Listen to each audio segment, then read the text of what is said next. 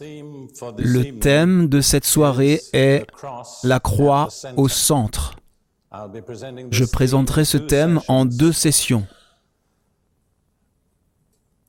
Le thème est né d'une conversation que j'ai eue avec un ami chrétien il y a deux ou trois ans. Ce n'était pas une conversation planifiée, nous n'essayions pas d'être spirituels.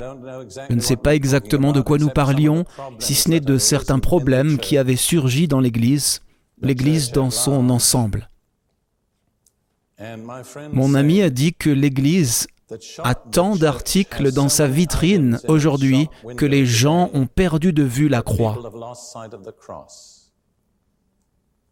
Permettez-moi de le répéter. L'Église a tant d'articles dans sa vitrine aujourd'hui que les gens ont perdu de vue la croix. Et en méditant là-dessus, cela m'a saisi. J'ai pensé à tant de choses qui sont présentées aujourd'hui à l'Église, comme l'enseignement sur la guérison, la délivrance, la prospérité, comment être père, comment être mari, comment faire toutes sortes de choses. Je ne critique en aucun cas de tels enseignements, parce que, en fait, j'ai enseigné moi-même sur presque tous ces thèmes. Mais vous voyez, rien de tout cela ne fonctionne sans la croix. La croix est la seule source de grâce et de puissance pour faire fonctionner tous les autres enseignements. Si nous ne gardons pas la croix au centre, alors nous avons beaucoup de beaux principes et d'éthique et de règles que nous ne pouvons pas respecter. Le résultat habituel dans l'Église a été que quand nous nous apercevons que nous ne pouvons pas être à la hauteur de ces principes, nous les ramenons progressivement à nos propres normes. Mais ce ne sont pas les normes du Nouveau Testament. Pour introduire ce sujet, je voudrais lire quelques mots de l'apôtre Paul dans 1 Corinthiens 2, versets 1 à 5. J'apprécie particulièrement les deux premiers chapitres de 1 Corinthiens parce que Paul y traite essentiellement de la différence entre la sagesse de ce monde et le message de la croix. Quand il parle de sagesse, il a surtout en vue la philosophie de son temps, qui était la philosophie grecque. Avant de devenir un chrétien engagé, pendant sept ans, j'ai étudié activement la philosophie grecque à l'université de Cambridge. J'ai donc le sentiment d'être particulièrement bien placé pour comprendre à quel point les paroles de Paul concernant la philosophie grecque sont vraies et appropriées. Et puis la philosophie et la sagesse humaine en général.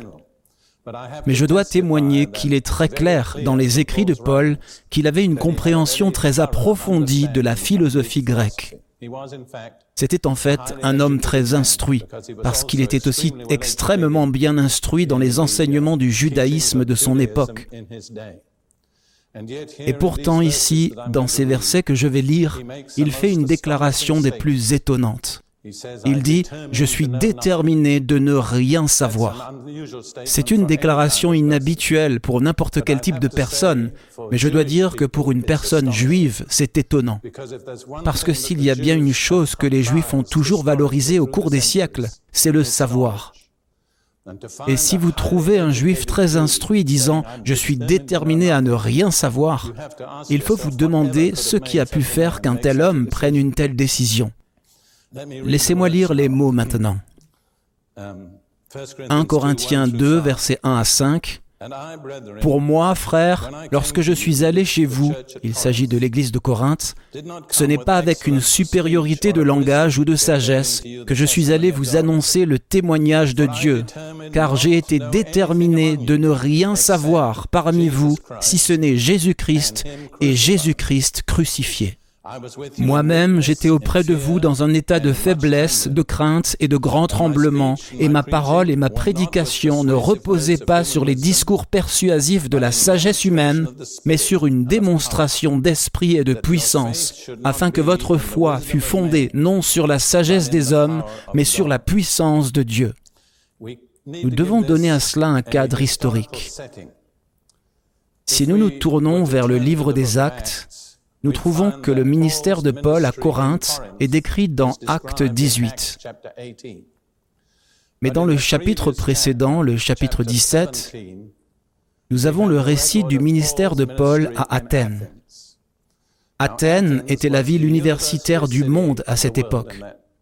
C'était le centre de la philosophie et de la sagesse humaine, la source de ce que nous appelons l'humanisme. Paul, de façon assez surprenante, je pense, s'est adapté à son auditoire. Il s'est adressé au niveau supérieur de la vie intellectuelle et sociale d'Athènes et il a parlé en termes de philosophie. Il a même cité un poète grec. Au final, les résultats ont été plutôt maigres. Il est dit que quelques personnes ont cru. Je ne sais pas si Paul avait raison ou tort à propos de son message, mais il est passé d'Athènes à Corinthe, qui était une grande ville portuaire, et une ville portuaire typique, pleine de toutes sortes de vices, de prostitution, d'homosexualité, d'immoralité et d'extorsion de toutes sortes. Pendant ce temps, quelque part entre Athènes et Corinthe, il a pris cette décision. Quand j'arriverai à Corinthe, j'oublierai tout ce que je savais, à l'exception de Jésus-Christ et Jésus-Christ crucifié. Les résultats à Corinthe ont été énormes. Toute la ville était en effervescence. Toute la ville a été touchée par la nouvelle de l'Évangile. Et les historiens estiment qu'assez tôt, il y avait probablement 25 000 croyants dans la ville de Corinthe. Totalement différent de la réponse et du résultat à Athènes. Qu'est-ce qui a fait la différence? Le message. Jésus-Christ crucifié. Revenons un instant à 1 Corinthiens 1. Je voudrais lire quelques versets parce qu'ils sont mon témoignage personnel.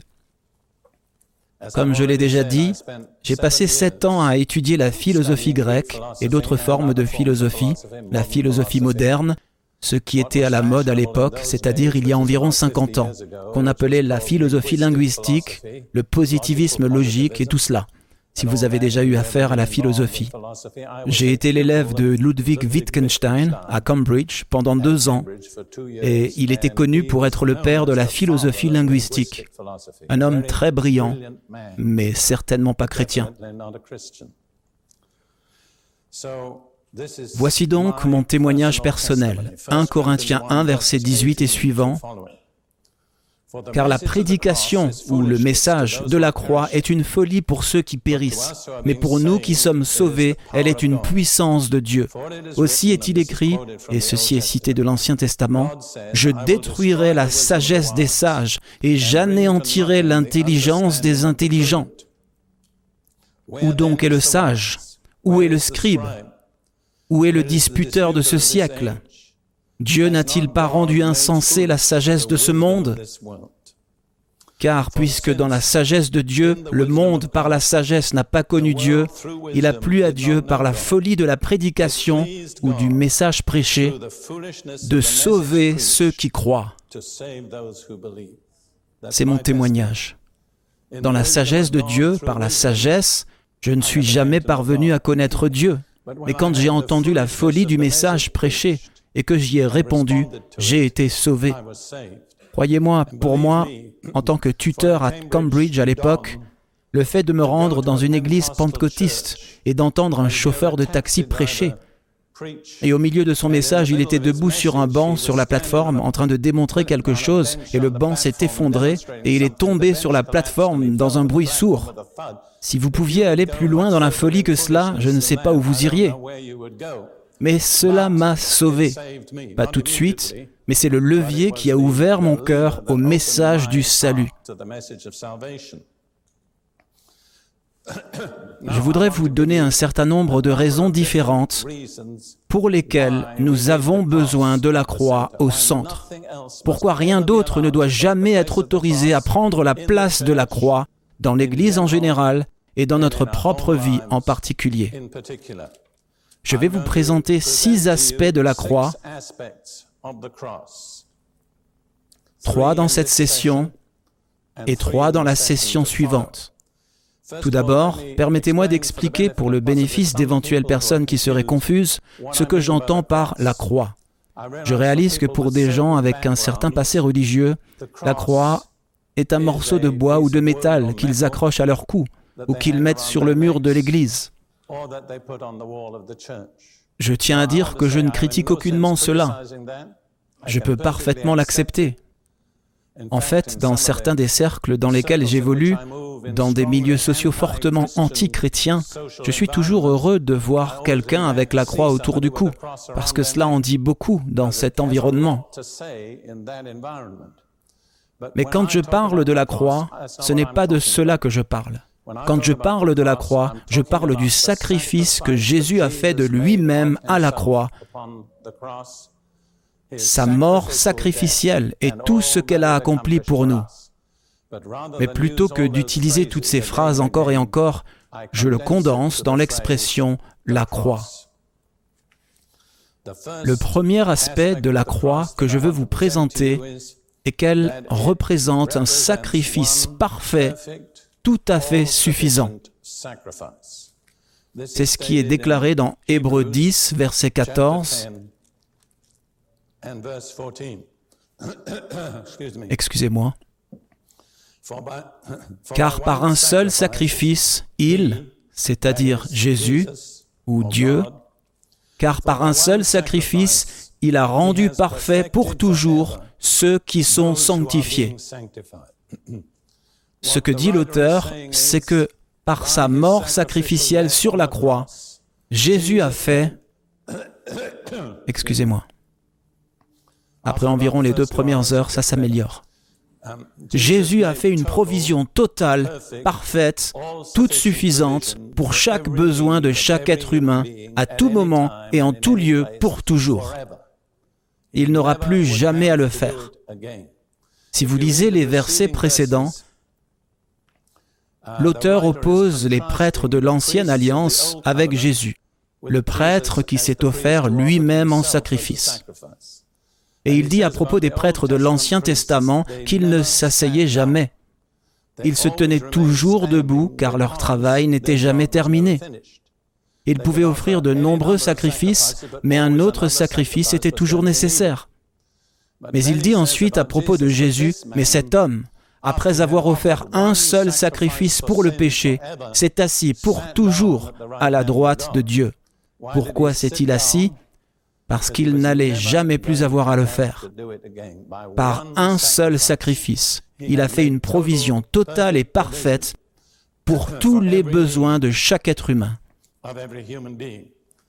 La nature du sacrifice a été décrite prophétiquement 700 ans avant qu'il n'ait lieu par le prophète Ésaïe au chapitre 53, ce grand aperçu de l'expiation de Jésus. Bien que Jésus ne soit pas nommé, il est le seul à répondre à cette description. Au verset 6, Ésaïe dit, Nous avons tous été errants comme des brebis. Nous nous sommes tournés chacun vers son propre chemin. Et l'Éternel a fait tomber sur lui, c'est-à-dire sur Jésus, l'iniquité de nous tous. C'est le problème de toute la race humaine. C'est une chose que nous avons tous en commun. Nous pouvons être européens ou américains, russes ou asiatiques ou africains, cela ne fait aucune différence.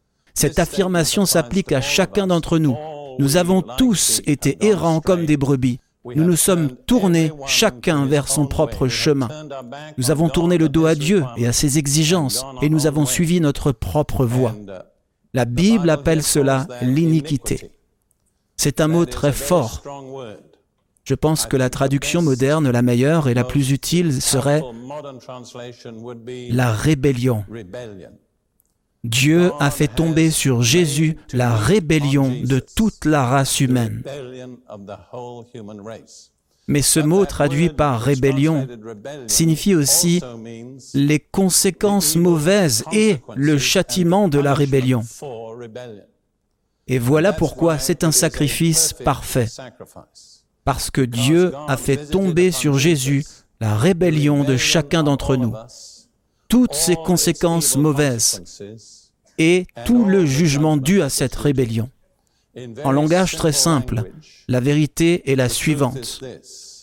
Tout le mal qui nous est dû par la justice est venu sur Jésus, pour que tout le bien dû à l'obéissance sans péché du Fils de Dieu puisse être mis à notre disposition. Très très simplement, tout le mal est venu sur Jésus pour que tout le bien soit mis à notre disposition.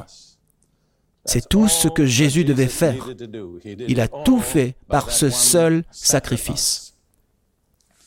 Dans Ésaïe 53, verset 10, le prophète pousse cette illustration un peu plus loin et dit, Mais il a plu à l'Éternel de le meurtrir ou de l'écraser. Il l'a mis à la souffrance. Quand tu feras de son âme une offrande pour le péché, il verra une postérité et prolongera ses jours. Et l'œuvre de l'Éternel prospérera entre ses mains. Il y a là d'ailleurs une prédiction claire de la résurrection de Jésus. Parce que dans les versets précédents, il a été dit que sa vie lui a été enlevée. Donc quand il est dit ⁇ Il verra une postérité et prolongera ses jours ⁇ cela ne pouvait être sans sa résurrection. Mais il est dit ici que Dieu a fait de l'âme de Jésus une offrande pour le péché ou une offrande pour la culpabilité, pour toute la race humaine. C'est quelque chose que notre pensée humaine limitée ne peut pas vraiment comprendre. Que lorsque Jésus était sur la croix, je le crois personnellement, nos maladies et nos douleurs sont tombées sur son corps mais notre péché est venu sur son âme. Et son âme, sainte et parfaitement juste, a été rendue péché par notre péché. Et par ce sacrifice, il a emporté notre péché. Vous voyez, toute la Bible a un message cohérent. Il n'y a qu'un seul remède pour le péché, c'est un sacrifice. Et tous les sacrifices de l'Ancien Testament se tournent prophétiquement vers le sacrifice de Jésus sur la croix. Mais par ce seul sacrifice, il a ôté le péché pour toujours. Vraiment, il est important dans ce contexte d'étudier la lettre aux Hébreux. L'auteur de la lettre aux Hébreux dit à propos des sacrifices de l'Ancien Testament, Dans ces sacrifices, il y avait un rappel chaque année des péchés mais il ne pouvait pas ôter les péchés. Prenons par exemple le sacrifice principal d'Israël, le sacrifice du jour des expiations. Il n'était valable que pour un an. Il n'ôtait pas le péché, il le couvrait. Il couvrait le péché pour l'année, jusqu'à ce que le sacrifice doive être renouvelé. En un sens, c'était un rappel du péché. Chaque année, il leur était rappelé, vous devez vous occuper de la question du péché. Il ne pouvait s'en occuper que pour un an. Mais ensuite, l'auteur de la lettre aux Hébreux dit que Jésus a ôté le péché par le sacrifice de lui-même. Par conséquent, il n'est plus besoin de sacrifice pour le péché. Paul interprète ceci dans 2 Corinthiens chapitre 5 verset 21. De nombreux chrétiens lisant ce verset dans le Nouveau Testament ne comprennent pas immédiatement que Paul cite Ésaïe 53 verset 10. Vous ne le comprenez que lorsque vous réalisez que, selon la loi des sacrifices de l'Ancien Testament, l'animal sacrifié était identifié au péché de la personne qui le sacrifiait. Donc quand Jésus a été sacrifié sur la croix, il a été identifié à notre péché. Et Paul l'exprime ainsi dans 2 Corinthiens 5, verset 21. Celui qui n'a point connu le péché, il l'a fait devenir péché pour nous, afin que nous devenions justice de Dieu en lui. Vous voyez l'échange très simple, mais très profond. Dieu a fait devenir péché Jésus par notre péché pour qu'en retour nous soyons rendus justes par sa justice. C'est le remède de Dieu pour le péché. Il n'y en a pas d'autre.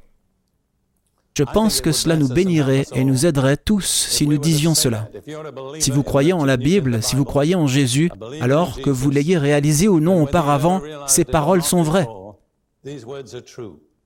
Je vais les dire, vous les dites ensuite. Vous êtes prêts? Dieu a fait devenir péché Jésus par notre péché pour que nous soyons rendus justes par sa justice. Très bien. Maintenant, remerciez Dieu calmement pour cela. Merci Seigneur. Voyons maintenant une autre déclaration de Paul dans Romains 8, versets 31 et suivant.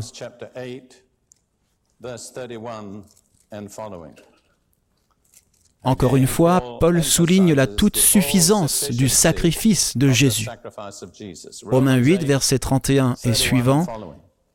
Que dirons-nous donc de ces choses? Si Dieu est pour nous, qui peut être contre nous? Celui qui n'a pas épargné son propre Fils, mais qui l'a livré pour nous tous, comment ne nous donnera-t-il pas aussi toutes choses avec lui? Voilà donc ce qui est fourni à travers le sacrifice de Jésus. Dieu, ayant donné Jésus, ne retiendra rien, mais aussi nous donnera toutes choses avec lui gratuitement. Je vais le répéter parce que c'est une pensée stupéfiante. Aussi, avec lui, nous donnera librement toutes choses. Donc l'unique sacrifice de Jésus libère l'abondance totale de la miséricorde et de la provision de Dieu. Nous n'avons pas besoin d'aucune autre base. En fait, il n'y a aucune autre base. C'est la seule et unique et toute suffisante base pour la libération de la miséricorde et de la grâce de Dieu. Il est très important de comprendre ceci parce que si vous venez à Dieu pour la miséricorde et la grâce sur une autre base que le sacrifice de Jésus sur la croix, Dieu ne vous rencontrera pas parce que c'est une fausse base, ce n'est pas vrai. Et Dieu est un Dieu de vérité. Nous ne pouvons pas venir à lui sur la base de nos bonnes œuvres ou de notre religiosité ou de nos antécédents familiaux, ou de notre nationalité, ou de nos talents, parce que Dieu n'est pas impressionné par cela. Il ne libère pas la miséricorde et la grâce de Dieu. La seule chose qui libère la miséricorde et la grâce de Dieu est le fait que Jésus a été fait péché par notre péché et mort à notre place et est ressuscité d'entre les morts. Je voudrais vous exhorter à ne jamais passer un jour sans méditer cela, de ne jamais déplacer cette vérité du centre de vos pensées, de vos paroles et de votre vie. Car aussitôt que la croix est déplacée, vous vous apercevrez que vous n'êtes plus dans l'abondance de la grâce de Dieu. Vous vous retrouverez à lutter vous vous retrouverez perplexe, confus, et très souvent, vous vous sentirez coupable. Vous ne comprendrez pas. Qu'est-ce qui s'est passé dans ma vie Pourquoi les choses ont mal tourné La réponse est, ce qui s'est passé dans votre vie, c'est que la croix a été déplacée du centre. Très bien. Le deuxième aspect de la croix dont je veux parler, c'est que c'est par la croix que la grâce surnaturelle de Dieu est libérée dans nos vies. Vous voyez, le christianisme n'est pas un ensemble de règles. Je me souviens avoir dit cela à un large public quelque part, je crois que c'était aux États-Unis, mais j'ai oublié. Je ne m'attendais pas vraiment à étonner les gens, mais je leur ai dit nonchalamment, bien sûr, le christianisme n'est pas un ensemble de règles. Ils m'ont regardé avec étonnement. Je pense qu'ils auraient été moins choqués si j'avais dit qu'il n'y a pas de Dieu. Pour moi, c'est quelque chose qui est devenu évident au fil des ans. Le christianisme n'est pas un ensemble de règles. Ce n'est pas un ensemble de lois. Israël avait un ensemble de lois depuis 14 siècles données par Moïse. Paul nous dit que la loi est parfaite, elle est juste, elle est sainte, elle est bonne. Nous ne pourrons jamais améliorer la loi de Moïse s'il s'agit d'une loi. Si cela pouvait suffire, il n'y aurait pas eu besoin que Jésus vienne. Je souris parfois parce qu'il me semble que les chrétiens qui parlent le plus de la grâce sont ceux qui en savent parfois le moins. Je pense à ceux qui disent que nous ne sommes pas sous la loi. et qui construisent ensuite leur propre ensemble de règles religieuses, qui sont parfois très compliquées.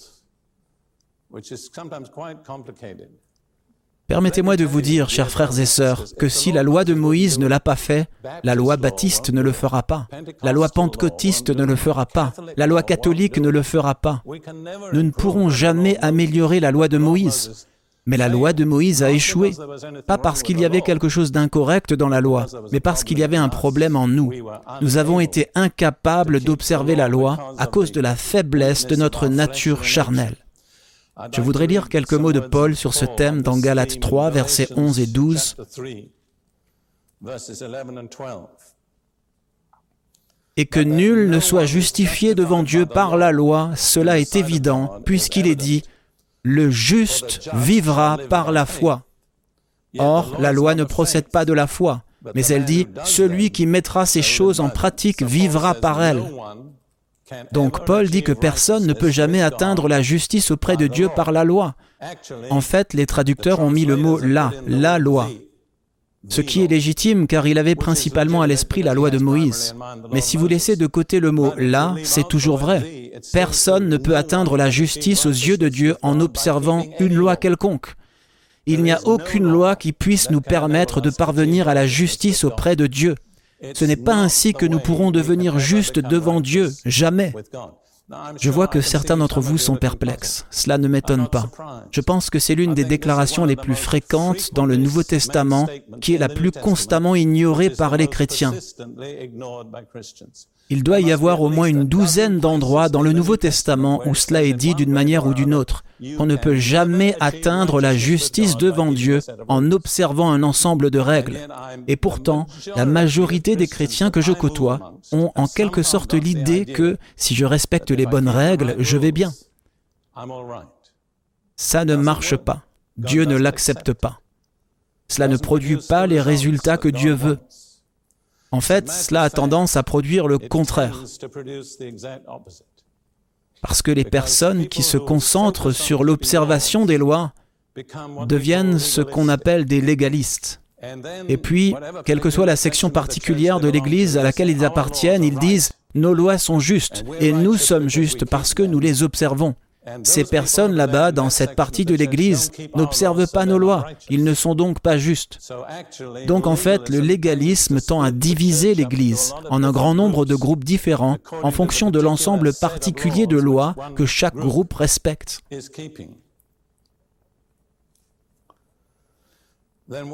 Alors, quel est le but de la croix? Comment pouvons-nous en bénéficier? Je veux dire quelque chose qui est très facile à dire, mais pas toujours facile à vivre. Le but de la croix est de nous amener à la fin de toute notre sagesse et de toute notre force et de nous montrer qu'elles sont totalement sans résultat. Et nous ne pouvons commencer à entrer dans la grâce de Dieu que lorsque nous sommes arrivés au bout de nous-mêmes. Beaucoup d'entre vous, à l'heure actuelle, traversent des problèmes et des pressions dans votre vie. Et vous vous dites, que fait Dieu? La réponse est que Dieu vous amène doucement mais fermement à la fin de vous-même, où le mieux que vous puissiez faire n'est jamais suffisant. Et vous devez arriver à la fin de tout cela et libérer quelque chose qui vient totalement de Dieu et qui est suffisant. Encore une fois, je reviens à 1 Corinthiens parce que, comme je l'ai dit, j'aime particulièrement ces chapitres. 1 Corinthiens 1, J'ose dire que Dieu, d'une certaine manière, m'a préparé à enseigner ce genre de vérité, en me laissant me vautrer dans la philosophie pendant un moment. 1 Corinthiens 1, versets 22 à 25.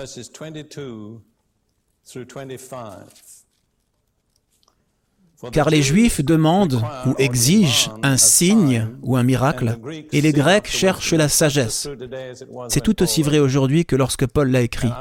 Et je ferai ce commentaire.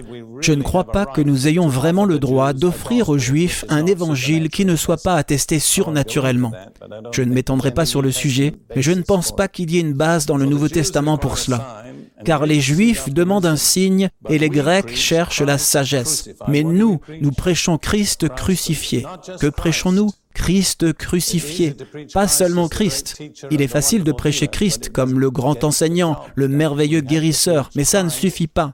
Nous devons prêcher Christ crucifié. Scandale ou pierre d'achoppement pour les Juifs jusqu'à aujourd'hui et folie pour les Grecs ou païens jusqu'à aujourd'hui. Mais, Dieu merci pour le mais, pour ceux qui sont appelés, tant juifs que grecs, Christ, puissance de Dieu et la sagesse de Dieu. Quand trouvons-nous Christ comme puissance de Dieu et sagesse de Dieu? Seulement quand nous sommes arrivés à la fin de notre propre pouvoir et de notre propre sagesse. Et puis Paul fait cette merveilleuse déclaration, car la folie de Dieu est plus sage que les hommes, et la faiblesse de Dieu est plus forte que les hommes. En un mot, qu'est-ce que la folie de Dieu et quelle est la faiblesse de Dieu? La croix, c'est ça. C'est le summum de la faiblesse. On ne peut rien imaginer de plus totalement faible qu'un homme agonisant sur une croix, rendant son dernier soupir. Et c'est totalement fou que Dieu envoie son Fils, le seul homme parfait, dans le monde et permette ensuite qu'il meure d'une mort criminelle. C'est donc totalement faible et totalement insensé. Mais quand nous arrivons au bon moment dans notre vie, quand nous arrivons à la fin de toute notre intelligence et de toute notre sagesse et de toute notre force et de toute notre justice, alors nous faisons cette merveilleuse découverte que la croix est plus forte que la force de l'homme et plus sage que la sagesse de l'homme. Et encore une fois, je dois dire qu'en raison de mon expérience de la philosophie grecque, je trouve ces paroles tout à fait vraies. Ce n'est pas une exagération, elles sont tout à fait exactes. C'est ainsi que les choses se passent. Dans la croix, la faiblesse de Dieu est plus forte que notre force. Et la folie de Dieu est plus sage que notre sagesse. Mais c'est difficile pour la plupart d'entre nous, n'est-ce pas De lâcher notre force et de lâcher notre sagesse. Nous voulons nous y accrocher. Nous avons vu un très beau petit sketch religieux ici où la jeune femme se voyait offrir un beau vêtement neuf à la place de son vieux manteau misérable. Elle voulait recevoir le vêtement, mais elle n'était pas du tout disposée à se débarrasser de son vieux manteau en piteux état. Il en est ainsi pour beaucoup d'entre nous. Je veux la sagesse de Dieu, je veux la force de Dieu, mais je veux encore m'accrocher à la mienne aussi. Dieu ne traite pas sur cette base. Vous devez aller au bout de votre propre sagesse et de votre propre force avant que Dieu ne libère sa grâce dans votre vie. Paul a fait quelques déclarations étonnantes dans ce sens. 2 Corinthiens 12, Avez-vous déjà remarqué que beaucoup de gens aujourd'hui sont occupés avec un Corinthien parce qu'il y a tous les dons de l'esprit, etc. Mais peu de gens passent beaucoup de temps dans 2 Corinthiens. Savez-vous pourquoi? Parce que son thème est la faiblesse et la souffrance. Et ce n'est pas un thème populaire. 2 Corinthiens 12, à partir du verset 7, Paul parle de son expérience personnelle et pour que je ne sois pas enflé d'orgueil à cause de l'excellence de ses révélations. Il parle de toutes les révélations que Dieu lui a données. Et savez-vous ce que les révélations ont tendance à faire? Elles ont tendance à nous rendre fiers. Et Dieu aimait tant Paul qu'il l'a protégé de l'orgueil d'une manière tout à fait inhabituelle, en libérant un ange de Satan pour le suivre de lieu en lieu et susciter des troubles et des persécutions et le maintenir dans l'humilité. Combien d'entre vous veulent être humbles Eh bien, Dieu soit loué. Je suis heureux que vous le vouliez. Mais vous serez peut-être surpris des moyens que Dieu utilisera. Voici ce qu'il dit. Et pour que je ne sois pas enflé d'orgueil à cause de l'excellence de ses révélations, il m'a été mis une écharde dans la chair. Il s'agit d'une métaphore tirée de l'Ancien Testament, où Josué a averti les enfants d'Israël que s'ils n'éliminaient pas les Cananéens qui occupaient le pays, mais s'ils les laissaient coexister, ils seraient des épines dans leur chair. Vous voyez, beaucoup d'entre nous ont des épines dans notre chair, de notre propre fait, parce que nous sommes entrés dans la terre promise, mais nous avons laissé traîner beaucoup de Cananéens dans les parages. L'une des choses que Dieu nous enseigne à Ruth et à moi, c'est que nous devons éliminer les Cananéens. Mais ce n'est pas quelque chose dont Paul était lui-même responsable, c'est quelque chose que Dieu a fait dans sa vie. Il dit un messager, mais le mot est ange. Vous savez, le même mot en grec signifie ange et messager. Il m'a été mis une écharde dans la chair, un ange de Satan pour me souffleter ou pour me frapper continuellement et m'empêcher de m'enorgueillir. Vous voyez, si vous étudiez la carrière de Paul, il ne ressemble à aucun des autres apôtres.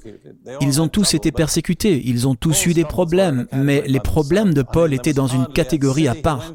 Je veux dire qu'il n'y a pratiquement pas eu de ville où il est allé où il n'y a pas eu d'émeute. Je veux dire, les choses les plus ridicules provoquaient une émeute. À Philippe, il n'a fait que chasser un démon de voyance d'une esclave et toute la ville était en tumulte. En quelques heures, lui et Silas étaient dans la prison de sécurité maximale. Ce n'est pas logique. Vous ne pouvez pas expliquer cela par aucun processus de raisonnement. Mais il y avait cet ange qui remuait les choses contre Paul. Et fondamentalement, partout où il allait, les choses s'agitaient. Avec Paul, c'était généralement une émeute ou un réveil, ou les deux. Je dois dire que je pense que l'Église a besoin de plus d'émeutes pour qu'il y ait plus de réveil. Quoi qu'il en soit, nous ne nous étendrons pas sur ce sujet. Puis Paul dit, Eh bien, tout le monde sait que Dieu répond aux prières des apôtres, n'est-ce pas? Je veux dire certainement. Mais Paul dit à ce sujet, Trois fois j'ai prié le Seigneur de l'éloigner de moi. Et Dieu n'a pas voulu. Je dis parfois aux gens, quand ils disent Dieu ne répond pas à mes prières, souvenez-vous que le non est aussi une réponse. Et Dieu m'a dit, ma grâce te suffit, car ma puissance s'accomplit dans la faiblesse. C'est vraiment vrai. Parce que quand nous avons notre propre force, comment les gens peuvent-ils identifier la force de Dieu? Ils ne peuvent pas la voir. Mais quand nous sommes au bout de nos propres forces et que nous avons la force, alors nous savons que c'est Dieu. La force de Dieu est rendue parfaite dans ma faiblesse. Aimeriez-vous dire cela? La force de Dieu est rendue parfaite dans ma faiblesse. Désormais, vous serez heureux d'être faible, n'est-ce pas? Je vous le dis, Dieu vous a entendu dire cela. Dans six mois, vous regretterez peut-être de m'avoir écouté. Je parle beaucoup de la confession. Vous m'avez entendu en parler. Je ne demande jamais aux gens de faire cette confession. Il m'a fallu des années pour en arriver là, où j'étais prêt à la faire moi-même. Écoutez ce que dit Paul. C'est pourquoi je me plais dans mes infirmités ou mes faiblesses, afin que la puissance de Christ repose sur moi. C'est pourquoi, écoutez ces paroles, je me complais dans les infirmités, dans les outrages, dans les besoins, dans les persécutions, dans les détresses, pour l'amour de Christ. Car quand je suis faible, c'est alors que je suis fort. Je ne demanderai à personne ici de faire cette confession, parce qu'une fois que vous la faites, vous vous êtes engagé à quelque chose. Je suis arrivé à l'endroit où, dans mes bons jours, je suis prêt à faire cette confession. Mais pensez-y, je me plais ou je prends plaisir. Ce n'est pas je tolère, ce n'est pas j'endure, ce n'est pas je souffre avec grâce, mais je me plais dans les infirmités, dans les faiblesses, dans les détresses, dans la persécution, dans les besoins. Pourquoi? Parce qu'il a appris ce secret. Quand nous arrivons au bout de nos forces, de notre propre sagesse, de nos propres ressources, alors Dieu libère sa grâce. J'ai une expression que j'utilise qui est ⁇ La grâce commence là où les capacités humaines s'arrêtent ⁇ Vous n'êtes pas qualifié pour la grâce de Dieu tant que vous pouvez le faire vous-même. Pourquoi Dieu devrait-il libérer sa grâce? Mais quand vous en êtes arrivé à l'endroit où vous ne pouvez pas le faire, et qu'il faut pourtant le faire, alors vous êtes qualifié pour la libération de la grâce de Dieu. Regardons Galates 2, verset 20. C'est une autre confession de Paul. Il est intéressant de noter combien de fois Paul a lui-même confessé sa foi et sa position. Je vous mets au défi de chercher dans le Nouveau Testament et de trouver une confession négative jamais faite par l'un des apôtres. Je ne crois pas que vous puissiez en trouver une. Quel modèle Et puis vous vous promenez dans l'Église contemporaine, y compris au milieu de ces ministres de culte, et vous n'entendez presque rien que des confessions négatives. Je ne peux pas faire ça. Je n'ai pas envie de faire ça. J'aimerais. Je ne pourrais pas. Je ne peux pas. Ce n'est pas ainsi que parlaient les apôtres. Non pas parce qu'ils étaient sûrs d'eux, mais parce qu'ils étaient arrivés au bout de leur force. Donc Paul dit dans Galates 2, verset 20, J'ai été crucifié avec Christ, et si je vis, ce n'est plus moi qui vis, c'est Christ qui vit en moi. Si je vis maintenant dans la chair, je vis dans la foi au Fils de Dieu qui m'a aimé et qui s'est livré, donné lui-même pour moi. Paul dit qu'à la suite du sacrifice de Christ sur la croix, je suis arrivé au bout de ma vie. Quand je suis venu à la croix, Paul est mort. Et maintenant, ce n'est plus Paul qui vit, mais c'est Christ qui vit en moi. Je pourrais vous mettre au défi de faire cette confession. Si vous êtes prêt, ne m'en voulez pas. Ne le dites pas si vous ne voulez pas. Mais laissez les personnes qui sont prêtes à le dire, le dire. Je suis crucifié avec Christ. Néanmoins, je vis. Et ce n'est pas moi qui vis, c'est Christ qui vit en moi. Et la vie que je mène maintenant dans la chair, je la vis dans la foi du Fils de Dieu, qui m'a aimé et s'est donné lui-même pour moi. Et vous voyez, vous remarquez que j'ai changé de la New King James à l'ancienne King James, qui est la traduction littérale, dans la foi du Fils de Dieu. Ce n'est donc pas sur ma foi que je m'appuie, parce que quand Jésus vient, il vient avec sa foi. Je crois que c'est la clé de la sainteté dans le Nouveau Testament. Ce dont je pense que vous serez d'accord, dans l'Église contemporaine, on ne parle que très peu la sainteté. Mais la Bible dit que sans la sainteté, personne ne verra le Seigneur.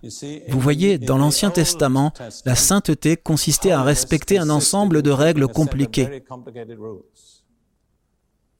À la fin de l'un des chapitres du livre des Nombres, Dieu dit ⁇ Soyez saints, car je suis saint ⁇ Dans la première lettre de Pierre, au premier chapitre, Pierre cite cette déclaration et dit ⁇ Soyez saints, car je suis saint ⁇ s'exprimant en la personne de Dieu. Mais il y a une différence totale. La sainteté du Nouveau Testament n'est pas l'observation d'un ensemble de règles. Ai-je communiqué cela? La sainteté du Nouveau Testament n'est pas accomplie en observant un ensemble de règles.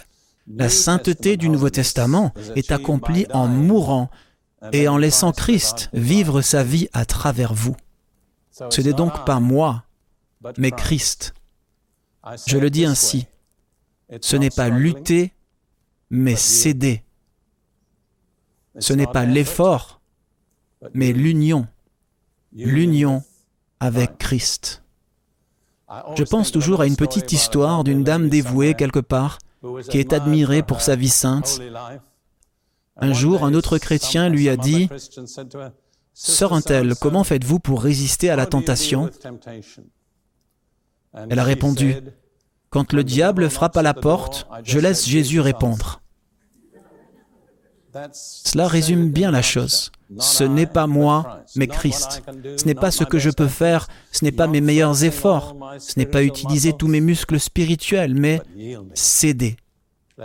Laissez Christ le faire en moi et à travers moi et pour moi.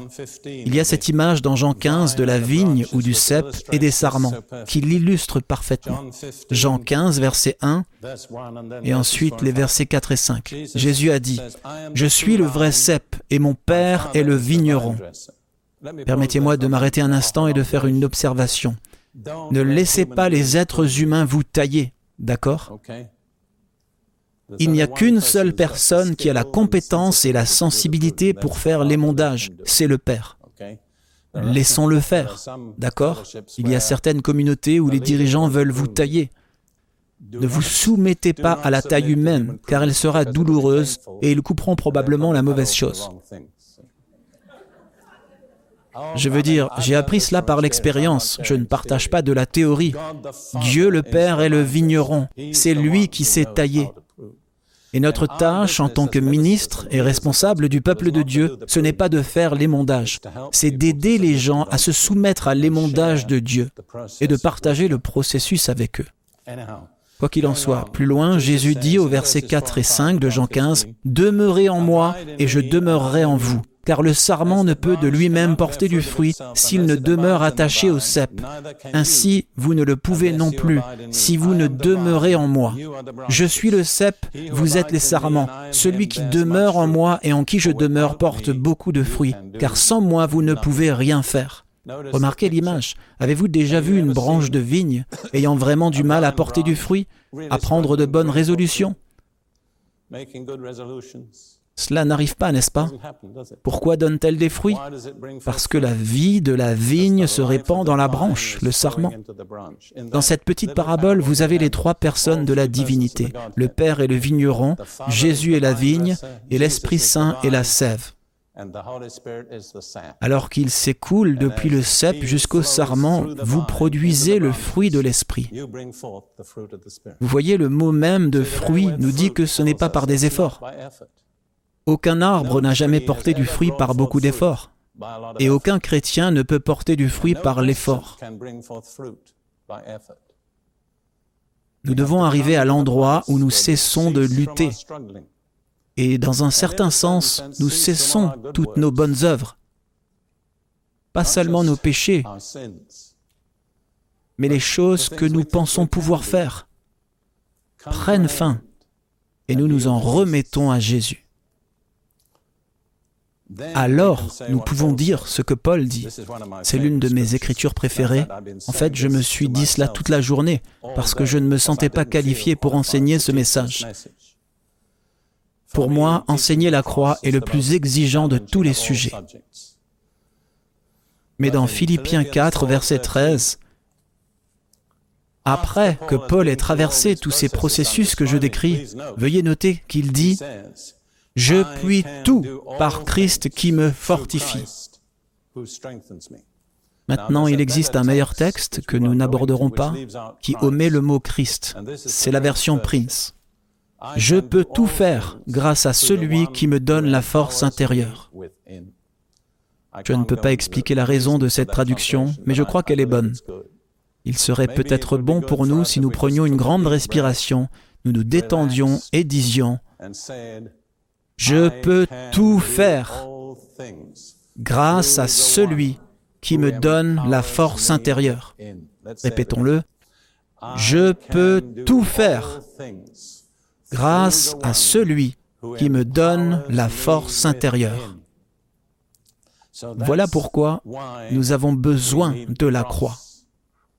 La deuxième raison, c'est parce que seule la croix libère la grâce de Dieu.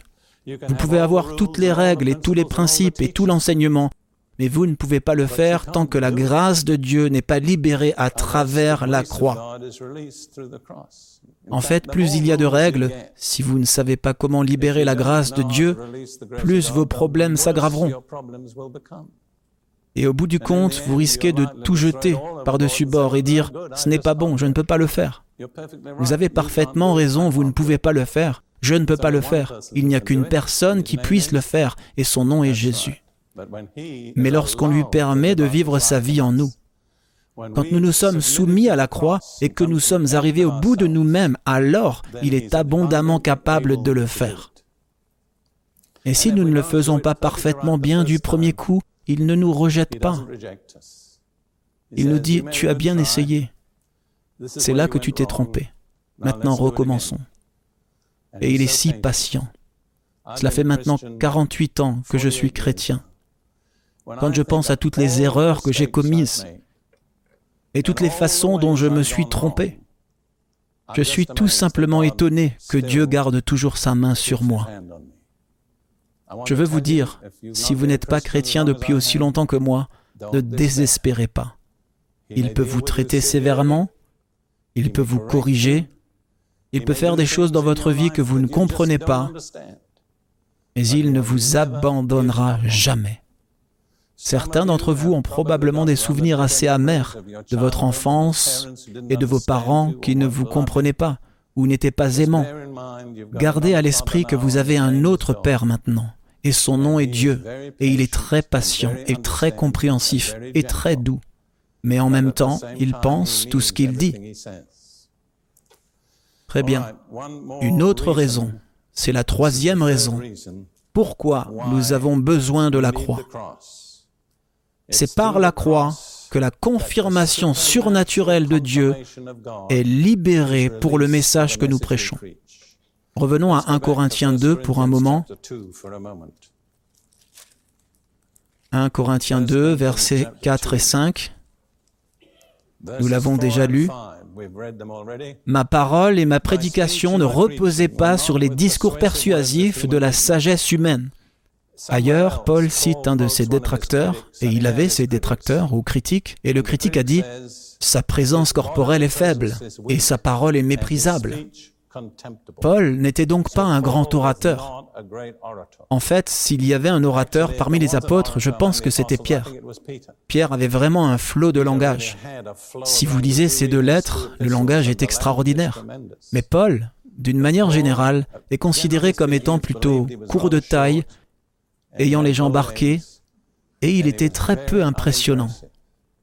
Il ne s'appuyait pas sur son éloquence ou sa sagesse. Il s'appuyait sur une chose au-dessus de toutes, la confirmation surnaturelle du Saint-Esprit au message qu'il apportait.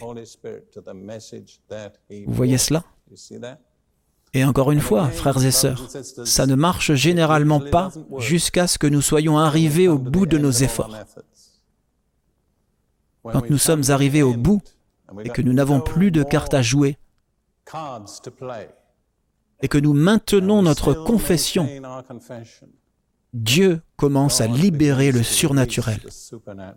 Je n'ai pas fini le verset, alors laissez-moi continuer.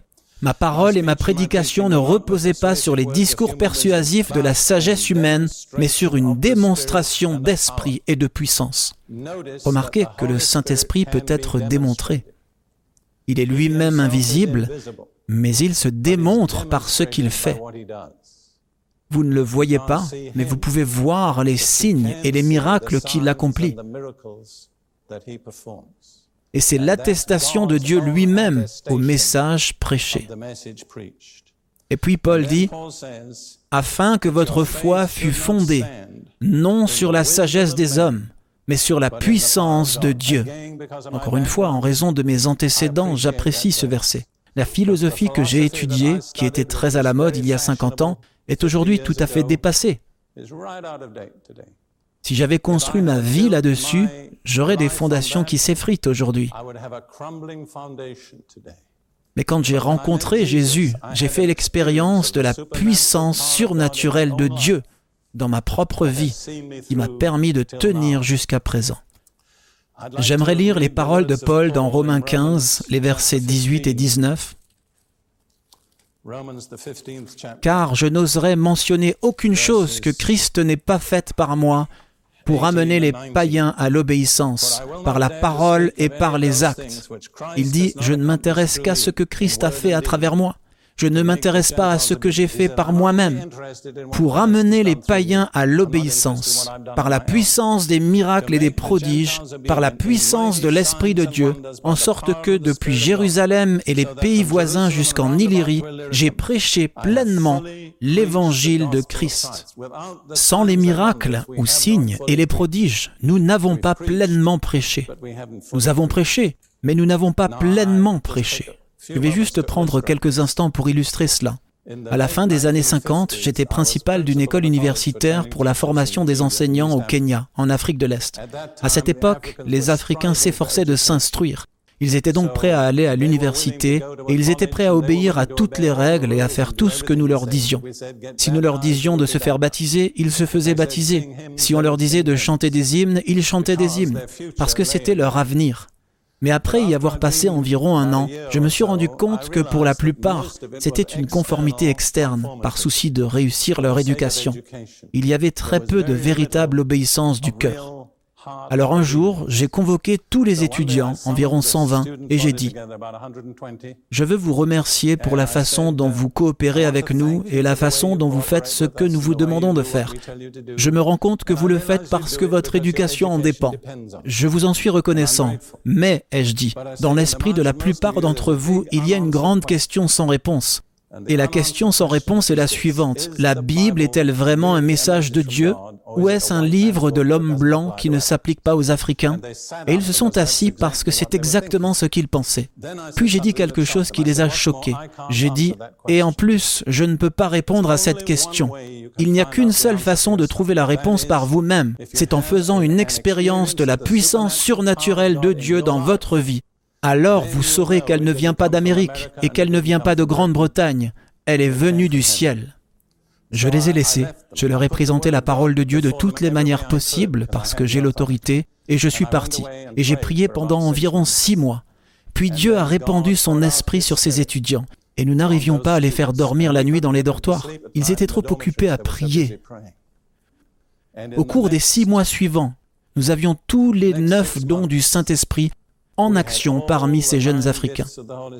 Et vous voyez, l'attitude des missionnaires à cette époque, je vais faire attention à ce que je dis, c'était qu'on ne peut pas élever les Africains très haut. Ils iront seulement à un certain niveau et c'est juste le plus haut auquel vous pouvez les faire parvenir. Si vous travaillez dans le naturel, c'est probablement vrai. Mais dans le surnaturel, Dieu merci, tout le monde a les mêmes droits et les mêmes qualifications.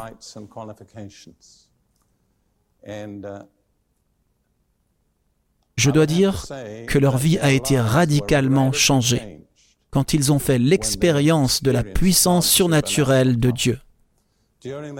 Pendant cette période, nous avons vu deux personnes ressuscitées d'entre les morts. Deux de mes étudiants. L'un était un jeune homme, l'autre était une jeune femme. Je pense pouvoir raconter brièvement l'histoire de la jeune femme. Elle est tombée gravement malade et a fait ce que tous les Africains font quand ils sont malades. Elle est rentrée dans son village. Puis un jour, son frère est arrivé à bicyclette et a dit Teresa est très très malade, elle est en train de mourir. Alors ma première femme, Lydia, et moi sommes montés dans la voiture, avons mis le vélo sur le toit de la voiture, avons fait un long voyage, avons dû traverser un ruisseau, sommes arrivés au village, et elle était là, dans une petite clinique, apparemment morte.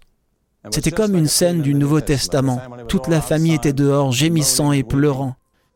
Lydia et moi sommes entrés, nous n'avions rien de prévu, mais nous nous sommes juste agenouillés de chaque côté du lit, et nous avons prié. Au bout d'un moment, elle s'est redressée, plus qu'un moment, un long moment, et elle a dit, Est-ce que quelqu'un a une Bible? J'ai dit oui. Elle m'a dit de lire le psaume 41. Je l'ai fait. Nous ne savions pas pourquoi, mais quand elle est morte, son esprit a quitté son corps.